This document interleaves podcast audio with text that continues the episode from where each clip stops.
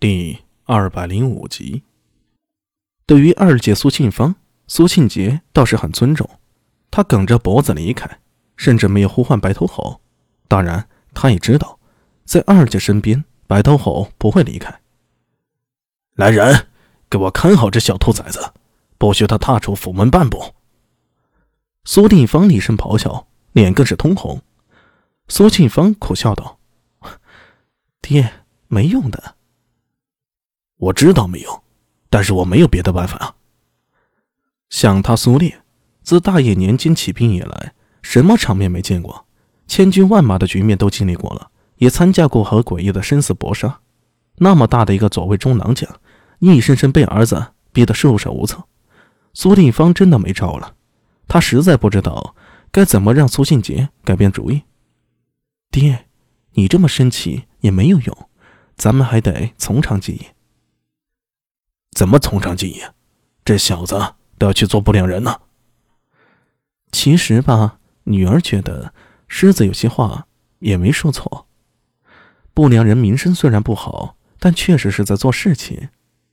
我当然知道，可是我苏烈的儿子跑去做不良人，传出去，我这张脸往哪里放？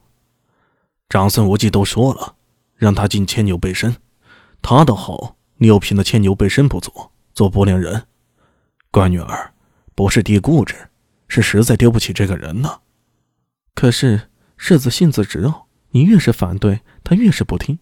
不如这样，让他现在在家里冷静几天，我会找机会去劝他。要是真不行，咱们再想其他的办法。女儿觉得吧，这件事儿一定有解决之法，对不对？嗯，还是我乖女儿知道疼人。苏定方在苏庆芳的劝说下，总算是平静了怒气。我要去躺一会儿了，你派人去昆明池，请一队红拂军来吧。好，女儿记下了。让家人搀扶着苏定方去休息。苏庆芳的脸色一下子阴沉下来。白头，白头吼立刻小跑过来，在苏庆芳面前蹲坐下来。苏庆芳也蹲下身子，咬牙切齿的说道。你知不知道是哪个王八蛋蛊惑狮子去做不良人的？白头吼立刻点头，似乎是说知道。苏庆芳立刻站起身来，厉声道：“来人，备马！”“呃，姑娘，咱们去哪儿？”“让白头带路，咱们去把那个蛊惑狮子的骗子给我揪出来。”“诺。”长安狱里，苏大为被关在一间囚室里，看得出来。这是专门给他安排的，囚室很干净，也很干燥，没有普通囚室那种恶臭、发霉、潮湿的味道，甚至连被褥都是新的。乍一看来，还以为是一间客房呢。师叔，谢了。哼谢什么呀？怎么说都是自己人，还真的能把你当成犯人不成？再说了，这是县君的吩咐，你放心吧，我也打听过了，不会有人来找你麻烦。我又不怕，呵呵，没错，你的确不用害怕。从表面上看，苏大伟身上没有携带武器，那只降魔杵怎么看都像是护身符一样的物品，陈敏也不会没收。好了，我先去县局那边奉命，有什么事情你就告诉老林，他是自己人，会关照你的。好。陈敏笑着出了囚室，松了口气。他刚要走。我听到苏大为说道：“谁说，狄仁杰被关在哪里啊？”“哦，他呀，县君命人把他送去后衙了，和明空法师一样，有专人看管。”“啊，还真是同人不同命啊。”“好了，你也别生气，狄郎君也没有什么恶意。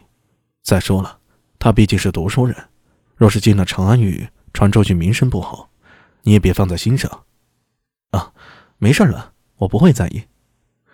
什么读书人？说穿了，不就是裴金简和狄仁杰有交情吗？再说了，狄仁杰是读书人，传出去名声不好，他苏大为被关在牢里，传出去名声就好了不成？